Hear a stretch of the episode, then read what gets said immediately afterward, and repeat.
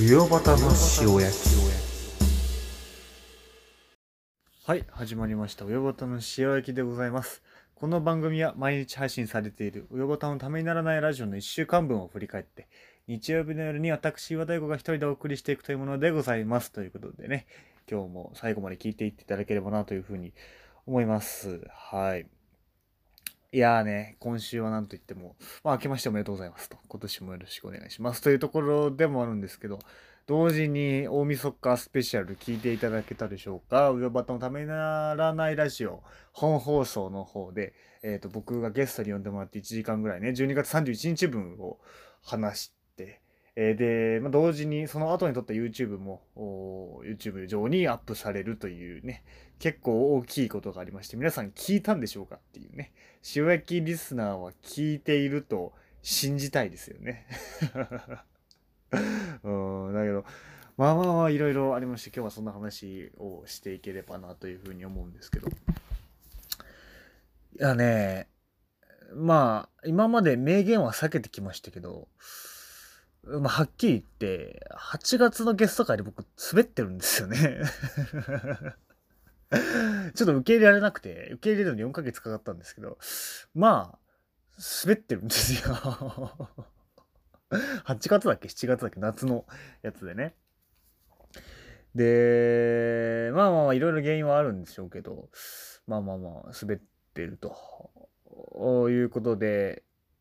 まあ、なんでしょうね。たぶたもしきりに言ってましたけど、それを取り返しに行くというか、リベンジしに行くみたいな感じでしたね。12月31日のやつは。で、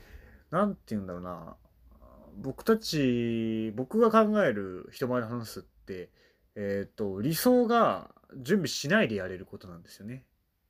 準備しなくても思ったこと話せるし、即興でいろいろ考えて話を作っていけるっていうのが理想。だけど、それをできるようになるには、まず準備してからやる。準備してからやる。仕組みを作ってから出す。仕組みをしっかり準備してから、それをそのまま実行できるようにするっていうので、慣れていって、で、えっと、作り方とかも分かっていって、どんどんそのスピードを上げてって、その場でできるようにしていくっていう、最終的には。っていう作業な気がしてて。で、だから、えっ、と、いきなり準備しないで人前出て、頭真っ白になるみたいなのは僕はすごく嫌なんですけど、あのまあ最終的にはその準備しないでできるっていう、頭真っ白にならずにできるっていうところを目指していきたいなというか、まあ人前は観客の前だけじゃなくてね、こうやってラジオで喋る、YouTube で喋るっていうのも、えっ、と、準備しているけども、最終的にはその、準備しないで全てできるっていうのが、まあ理想なんじゃないかなというか、まあ必要な欲しい力は多分そっちですよね。しっかり準備する力よりも、準備しないでパパッと話せる力の方が、えー鍛えたいところではあるかなというふうに僕は思ってるんですけど、で、塩焼きっていうのは、えっ、と、準備してやってます。えっ、と、大学ノート1ページ分ぐらい書いて、で、まあ、いつもは1ページ分書いてるんですけど、今日なぜか半分だけっていうね、ちょっと怖いんですけど、あのーのでやるっていうのと、まあ一週間考えてますし何話そうかなみたいなのを考えてしっかり話を作って話してるっていう読んではないですけどメモを見ながら話してるっていうところなんですけど、まあ、最終的に残でそれを何のためにやってるのかっていうとだからその準備しないでやれるようにっていうところであとはそのっていうので田端のゲストに行くっていうのが割とこのチャンネル内では僕が準備しないでやるっていうことなんですよね。あの人と話しますし、えっ、と普段からラジオで話してる人じゃないひ二人組じゃないのでその結構どうしても未知数なところが多いってところで未知数に挑んでいくというかいうところも含めてその準備しきれないんですよやっぱり。予想外が起きるので他人とやるとっていうところであんまり準備もちゃんとしないでいくんですけどえっ、とそれはそのなんて言うんでしょうね。だからその最終形というか僕としては。そこでちゃんと話せるようになるために毎週塩焼きをね準備してやってるっていうところもあるので。でその8月みたいにまた滑るとその準備しないでやるために準備してるの毎週やってるのにその意味が全くなくなってしまうというかそういう怖さもちょっとありですね。ちょっと真面目な準備の話をするとそうなんそんな感じなんですけど。まあそんな感じでしたね。はい。ってのとあとはやっぱりまあまあ僕は話してて12月31日の方が楽しかったし割と良かったんじゃないかなっていうふうに思いますねそのその場で考えたことで結構できたので話せたし盛り上がれたのでなんか、やっぱり成長できてるんじゃないかなっていうね、塩焼き毎週30回ぐらいやっといてよかったっていうのは思いましたね。ってのと、まあ、伊藤君ゲスト会の時も僕感想で話しましたけど、やっぱりその関係性を見せるよりも内容を見せなきゃダメだよねっていうので、あの、どうしても、なんだろうな、二人の関係性みたいなので、笑い取ったりとか、二人の関係性みたいなものをラジオにしようとしちゃったりするんですけど、やっぱりね、普段からや話してないと、ラジオで話してないと結構それは厳しいので、そうじゃなくて、その、ゲスト会は内容をしっかり見せるっていう風にしていかないと、厳しいんじゃないかなっていうので、まあその内容っていうのがランキングだったりとか今年の振り返りみたいなのがしっかりしてたので、割とうまくいったんじゃないかなっていうふうに思いますね。で、ね、なんかたばたまいろいろ話してて、そのリスナーの言いなりにはならないみたいな話をね。リスナーの言いなりっていうのも僕が面白いと思ったことやりたいみたいな話をね、熱く語ってましたね。あの、ラジオの方でね、12月31日の。はい。で、まあそんなラジオ撮り終わってもうね、夕方だったんですけど、車の中で撮ってね、あの、夕方だったんですけど、まあ、田畑がどうしても YouTube を撮りたいと言ってきて、僕的には顔は出して喋るのは多分不得意だろうなと思ったから今やるのはだから、あのー、もしたくなかった。ラジオもう一本撮るで終わりでいいかなと思ってたんですけど、どうしてもやりたいっていう話をしてて、田畑がね。で、よくよく聞いたら、いくつもリクエストが来てるのでやりますっていうね、YouTube をっていう。お前、リスナーの稲にならないみたいな話してなかったっけな？と思って。うーん、思いましたけどね。まあ、あれですよね。で、要するに、田畑の YouTube、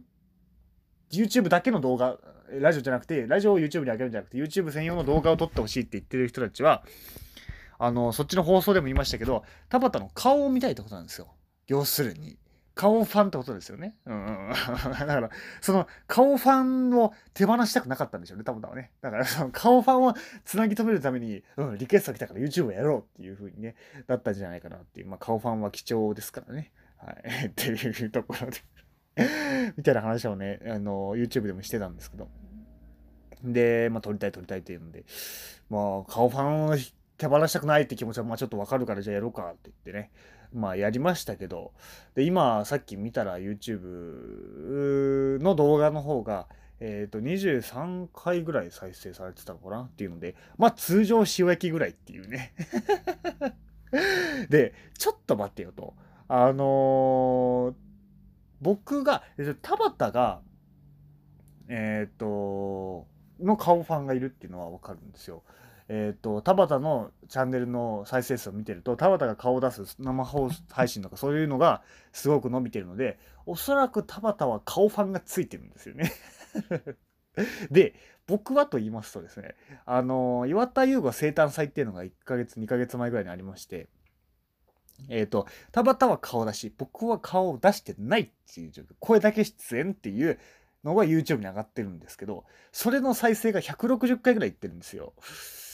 で、えっ、ー、と、顔出してないのが160回ぐらいって言って、顔を出したら23回っていうね。田畑とは逆で、僕はその、顔アンチがいるんですよね、多分ね。その、声ファン顔アンチがいるってことなんですよ。多分、この理屈でいくとね。うん。だからそんなことをね、一人でぐちゃぐちゃ考えて、えっ、と、思いましたけど、あのまあ、ラジオをやってながらね、顔ファンをつけてる田畑はさすがにすごいなっていうのは、えー、が、えー、それが、えっ、ー、と、その田畑ゲスト会に出演した感想でございますっていうね。はい。まあ、じゃあそんな感じで振り返っていきましょう。今週も面白かったです。丸。やっぱりね、もうちょい振り返りでも、振り返りも込みで話すと、やっぱカメラ慣れしてないと難しいですね。なんかね、その、違う頭を使うじゃないですか。ラジオに向かって喋ってるのと、メモばっか見れないし、みたいな。カメラ見て話さなきゃいけないのか、どう見られてるのか、ちょっと待って、俺の顔色白すぎないかとか、あの、青白すぎない、顔色悪すぎないかとか思ったりとかしたら全然集中できなくて話すシーンみたいなのがあるので、わあ、やっぱ違う難しさがあるんだなというか、カメラ、慣れていかなきゃいけないのかなっていうのはね、思いましたね。うん、で、その、田畑はね、なんか、やっぱりその顔ファンがついてるっていう何回言うんだよっていうね。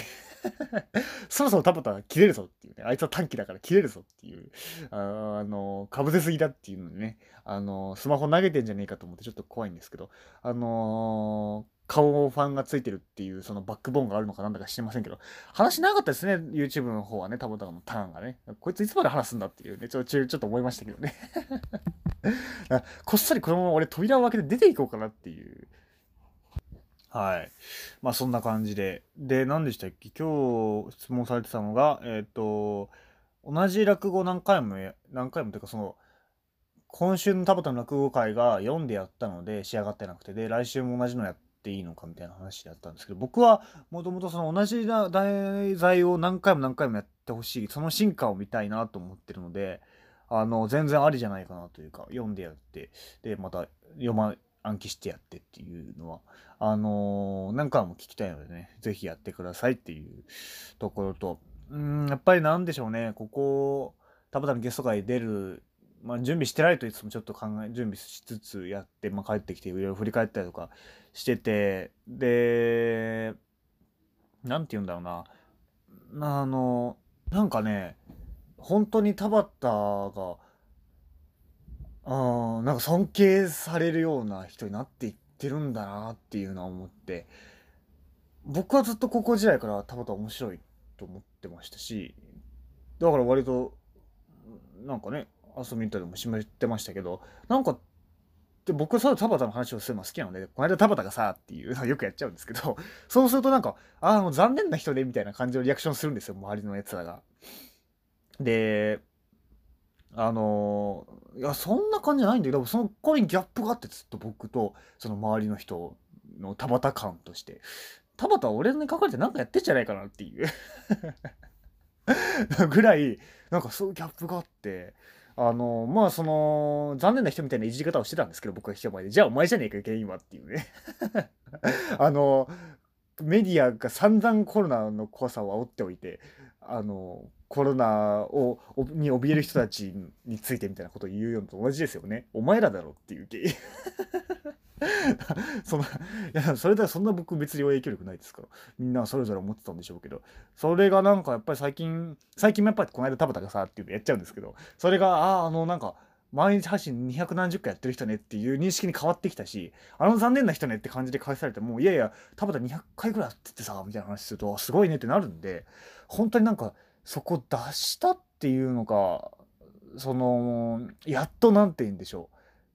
掘り当てられたというか、そんな感じが僕はちょっとしちゃってね、上からなってんのかな上からなつもりはないんですけどね。だから嬉しいですね、素直に、その友達としてね。うん。なんかね、その、あの残念な人ねみたいな感じになってくると、いやでも面白いんだよっていうフォローをしてると、なんか、なおさらその残念な人と僕も思って言ってるみたいな感じになっちゃって、なんかすごいね、田畑の話人にするの難しかったんですけど、なんか最近すごくやりやすかったな、やりやすくなったなっていうのは思ってて、なんて言うんでしょうね、逆襲というかね、あのー、を見てる気がしてて、田畑は、おそらくこれを聞いた田畑はそんなことないと思う、言うんでしょうけど、あの、僕から客観的に見てたらそうかなって客観的にでもないのか僕がそばで見てる僕としては本当にそうだなっていうまあ京都と東京500キロ離れてますけどもそうかなっていうのはねあの思いますね。うんうん。やっぱりなんかタパタファンっていうのを公で公言するってすごいリスキーじゃないですか。すごいリスキーじゃないですか。だからそれをやっとねおの大っぴらに言えるようになったなっていうね。あのー、ゲリラ生活が終わったなっていうのはね、僕と同じような、その、ためにならないラジオのリスナーたちも思ってるんじゃないでしょうかね、最近。やっと言えるなっていうのは、あのー、思ってるんじゃないかなっていうところで、あのー、もうでも本当にね、その、すごい、すごい田畑、すごい方の田畑になったので、もう、去年、2020年で、あと3ヶ月ですか。2021年3ヶ月でどうここからラジオをやっていくのかとか